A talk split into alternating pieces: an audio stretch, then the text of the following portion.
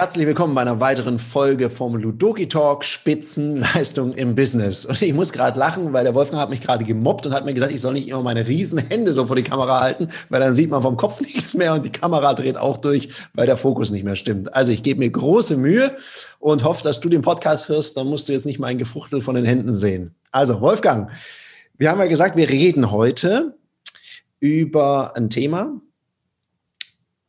Ich hatte ja schon ein Preview in deinem Buch und da schreibst du vom im Geiste des Anfängers auch sich nochmal reinversetzen zu können. Was ist denn damit gemeint? Ja, dem geht ja ein Satz oder zwei Sätze voraus, die wir vorhatten. Du hast darüber erzählt, dass du dich manchmal wunderst, dass Teilnehmer so deine Expertise so bestaunen und du das kaum nachvollziehen kannst, wenn die Leute Mühe haben mit äh, Telefonleitfäden beispielsweise. Und dann ist es ja auch schwierig, die Leute da abzuholen. Und ein Konzept, das stammt tatsächlich von einem meiner Zen-Lehrer, das lautet, den Anfängergeist zu bewahren. Und das heißt, so im Geist unterwegs zu sein, als würde man etwas zum aller, allerersten Mal tun.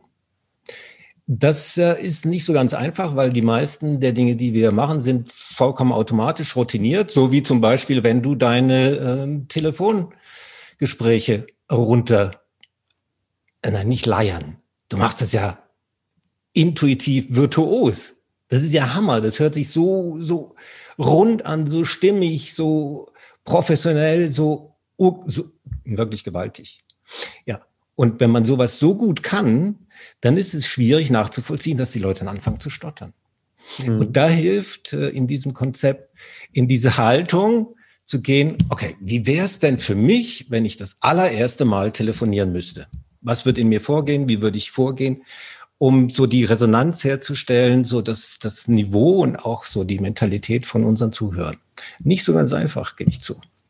Ja, und gleichzeitig gibt es ja deine Ressource.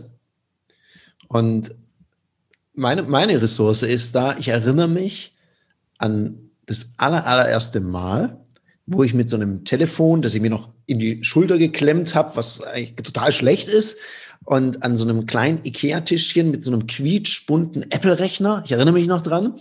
Und da habe ich dann die ersten Male telefoniert und ich weiß, also ich habe davor ein Hörbuch gehört und ich war aufgeladen mit Motivation. Ich glaube, wie hieß denn das? Hm, Mut zu, Mut zu neuen Kunden von Dr. Christian Altmann. Ich glaube, das war das Hörbuch. Und da habe ich mir so ein Skript geschrieben, habe das auch geübt. Also ich war ready. Und dann der Moment, wo man die Nummer wählt ey, mein Puls, ich, ich hatte das Gefühl, ich höre meinen Pulsschlag in den Ohren. Ich war so unglaublich nervös. Und ich habe auch die ersten drei Telefonate so auf die Mütze gekriegt. Ich konnte gar nicht mein Sprüchlein zu Ende sagen, haben die aufgelegt. Und da das Gefühl, ja, das ist ja ein sehr starkes Gefühl. Und ich glaube, an so ein starkes Gefühl, also mir fällt es leicht, mich an so ein starkes Gefühl zu, zurückzuerinnern. Und ich, ich glorifiziere das auch nicht rückwirkend, weil es, immer wenn ich mich daran erinnere, fühlt sich das gleich schlecht an. Heute kann ich schmunzeln und sagen, ja klar, war ja auch dein erster Try. Ja, muss man ja vielleicht nicht unbedingt glorifizieren. Nur ich finde es ganz spannend, so den Kontrast zu sehen. Also heute, da erlebst du dich ja regelmäßig, und dann vor 15, 20 Jahren. Und das im Bewusstsein zu haben.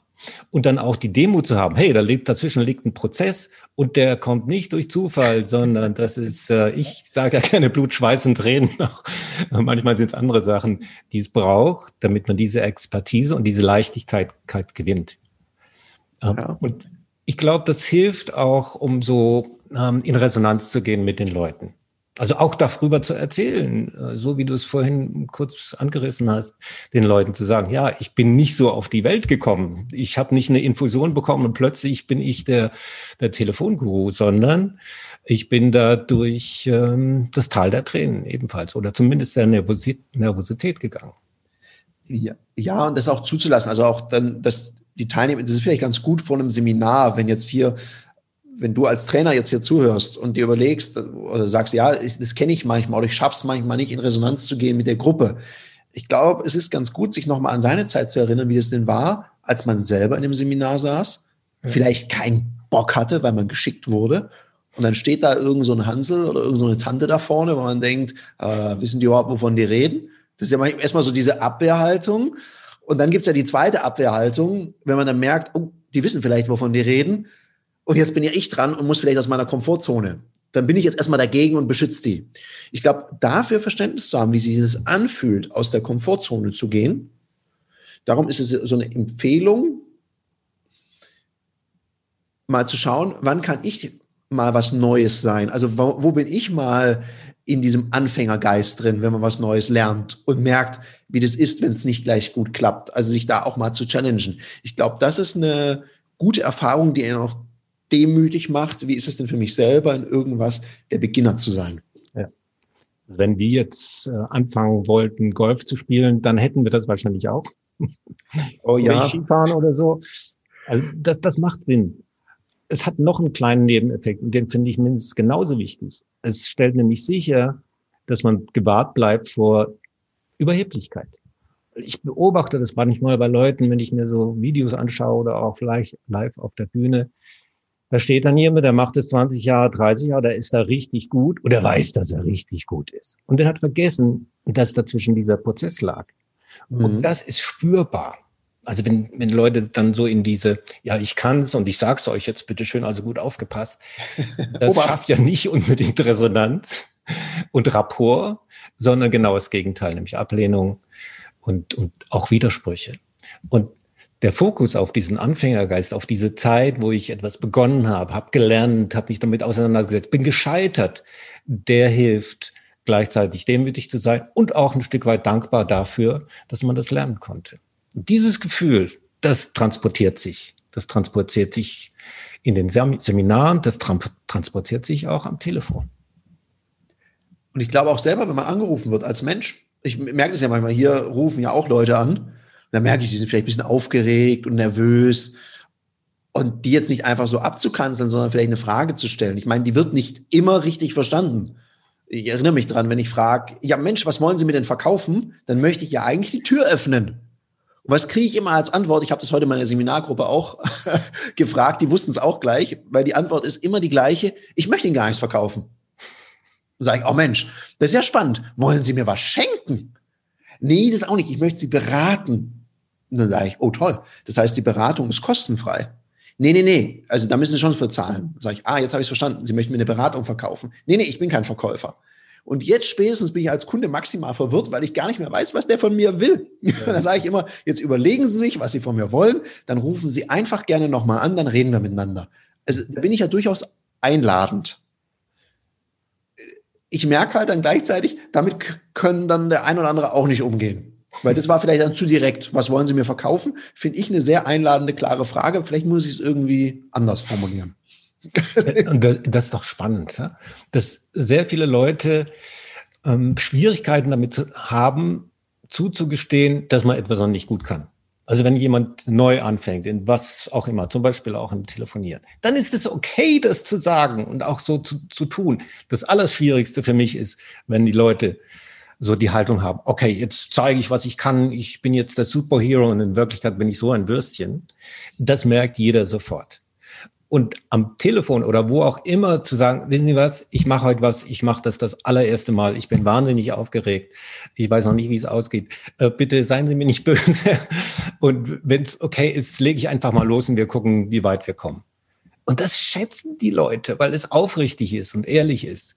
Und die Erfahrung, ich weiß nicht, wie du das gemacht hast, ich habe das häufig erlebt, dass genau dann äh, die Leute, die die Arme und die Herzen aufgemacht haben. Kommen Sie, äh, kein Problem, wir helfen Ihnen. Was haben Sie denn, was haben Sie denn auf dem Herzen? Und das braucht auch eine ordentlich, äh, ordentliche Portion Mut. Und deswegen ist meine Aufforderung, in diesem Anfängergeist nicht nur ab und zu zu sein, sondern ständig. Also egal, was du jetzt, heute und wie du das machst, das ist ja nicht das Ende der Veranstaltung, sondern es gibt das weitere Lernen. Schwierig wird es dann, wenn du das Gefühl hast, okay, jetzt bin ich angekommen, jetzt gibt es da nichts mehr zu holen. Das ist dann der Beginn der Überheblichkeit, von der ich gerade sprach. Aber die Lust und Freude daran zu behalten, weiterzulernen, das, was ich schon gut kann, exzellent zu machen, so dass ich es irgendwann nicht mal merke, dass ich es richtig gut kann, das finde ich einen hohen Anspruch. Weil du mich gefragt hast oder gesagt hast, ich weiß nicht, wie du es gemacht hast, wenn ich da so ganz ehrlich ja, ich glaube, ich krieg's hin. Wenn ich mich so ganz ehrlich erinnere, das habe ich nicht eingestanden. Ich habe, glaube ich, einfach telefoniert und habe versucht, so ganz erfahren und kompetent zu wirken. Ja. Ja. ich bin ja auch noch so erzogen worden. Indianer kennen keinen Schmerz und hier ja, zeig, dass du da stark bist und so. Das habe ich schon gemacht. Ich habe dann ein bisschen später, als ich dann angefangen habe, öfters mal Vorträge zu halten, da habe ich durchaus gemerkt, da ist mir mal so die Flunter gegangen, da habe ich gesagt, boah, das sind jetzt echt viele Menschen da da darf man auch mal ein bisschen nervös werden und sagen, ja, ist nicht schlimm, legen Sie einfach mal los. Und dann habe ich gemerkt, genau diese Erfahrung gemacht, die du, die du jetzt geschildert hast, dass die Leute sich da öffnen. Im Vertrieb, vielleicht hätte ich das früher machen sollen, dann hätte ich es vielleicht ein bisschen leichter gehabt. Einfach auch mal zu sagen, ui, das hat mir auch noch keiner gesagt. haben Sie mir einen Tipp, was ich sagen könnte? Das habe ich mal in einer Verhandlung gesagt. Aber am Anfang war immer so, ich dachte, ich müsste von Anfang an so mega kompetent und mega erfahren rüberkommen. Und spätestens, wenn die Kunden mich dann gesehen haben, so mit 21, 22, sah aus wie 17, dann wussten die, der kann auch nicht so erfahren sein. Und ich glaube, das ist dieses, äh, da muss man sich ja auch erstmal trauen, glaube ich. Ja. Weil man kriegt ja eingebläut, hey, und wenn dann so ganz junge Menschen versuchen, so mega erwachsen rüberzukommen, wo ich dann sage, hey, nützt doch diesen Welpenschutz, den man hat. Ja. Weil nichts öffnet das Herz mehr, so als Geschäftsführer, wenn man angerufen wird von dem jungen Menschen, der so voll für die Sache brennt, vielleicht ein bisschen übers Ziel hinausschießt, aber wenigstens hat der Leidenschaft. Das ist doch was, das macht einem Spaß. Da denkt man sich immer, krass, kann ich den abwerben? Genau. Ja, da, da kommen wir mal wieder zurück auf ein Thema, das haben wir schon öfter mal gehabt. Ich glaube, man kann es gar nicht oft genug sagen. Es hat was mit Glaubwürdigkeit zu tun. Wenn ich so tue, als sei ich der Superhero und bin es nicht, dann leidet die Glaubwürdigkeit und ich verkaufe halt nicht oder erreiche die Leute nicht. Und wenn ich das transportiere, was ich wirklich empfinde, ohne Fake, dann erhöht sich die Glaubwürdigkeit, der Zugang der Leute und dann kriege ich auch die Hilfe und Unterstützung, die ich möglicherweise brauche. Das ist nicht so schwierig.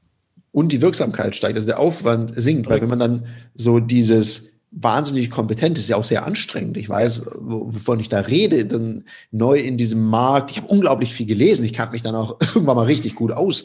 Nur der Aufwand war gewaltig. Und irgendwann mal habe ich gelernt, dass meine Kunden die besten Lehrer sind. Wenn ich denen einfach zuhöre, lerne ich ganz viel von denen.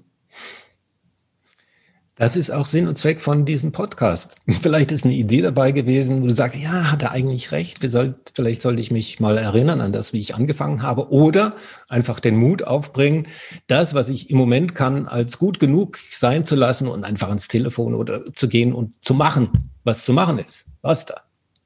Ich werde es gleich merken. In dem Sinne. Wir laden dich ein, damit Erfahrung zusammen. Und wenn du vor Menschen stehst und als Trainer bist und denkst, äh, ich verstehe die Frage eigentlich gar nicht, dann nochmal zurück an Anfang, sich erinnern, ist bestimmt eine gute Idee. Wir beide sind raus, wünschen dir noch einen wunderbaren Sonntag. Bis nächste Woche, da geht's heiter weiter. Bye bye.